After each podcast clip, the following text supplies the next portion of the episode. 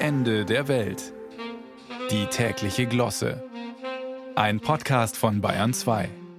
Viel wurde in den letzten Wochen über Jugendsünden gesprochen, vermeintliche oder tatsächliche. Zu den Klassikern juveniler Schandtaten zählt da immer noch der Ladendiebstahl. Gern als Mutprobe von Gleichaltrigen eingefordert. An dieser Stelle ein Disclaimer, wie es heute heißt. Ladendiebstahl ist kein Kavaliersdelikt, sondern eine Straftat. Trotzdem, es ist schon ein ganz besonderer und berührender Moment für Mütter und Väter, wenn sie die Adoleszenten zum ersten Mal aus dem muffigen Büro vom Supermarktfilialisten abholen. Ach, sie werden so schnell groß. Wie sich Ladendiebstahl allerdings in Teilen der Vereinigten Staaten auswächst, das hat mit dem beherzten Griff jugendlicher Langfinger ins Kaugummiregal nichts mehr zu tun. Aus Oversea wird nämlich berichtet, dass dort Supermarktketten Alltagsartikel wie Waschmittel oder Zahnpasta hinter Glas einschließen, wie bei uns nur den teuren Single Malt Whisky oder das Fläschchen Edelduft. Der Grund Shoplifting wird zum Massenphänomen. Think Big. Dafür sind die Staaten ja bekannt. Und so wundert es nicht, dass auch der Ladendiebstahl ein paar Nummern größer ausfällt als bei uns.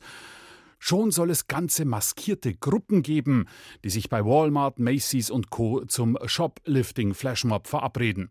Nun höre ich Sie schon rufen, Europas moralintrunkene Unkenrufer. Pah! Wer seine Supermärkte schon Giant, Target oder Home Depot nennt. Und außerdem sind doch eh alle bis an die Basecap bewaffnet. Sollen sie sich doch gegenseitig vom Clown abhalten. So verschwindet also die Zahnpasta künftig in der Glasvitrine. Die Kleinkalibermunition daneben gibt's im Wühltisch. Und bei uns? Heimische Supermärkte lassen die Ware immer noch weitgehend offen für den freien Zugriff. Auch das Regal für die sogenannte Quengelware, wo Kaugummi, Fruchtdrops und Erdnussriegel verführerisch feilgeboten werden, neben Zigaretten und Weinbrandfläschchen. Aber ist die Lock-up-Strategie der US-Supermärkte wirklich so zielführend? Schließlich galt schon immer der Grundsatz, was weggesperrt ist, weckt erst recht Begehrlichkeiten. Von Preußens König Friedrich II., aka dem Großen, ist die Legende überliefert, wie er die bis dato verschmähte Kartoffel dem störrischen Preußenvolk schmackhaft gemacht haben soll.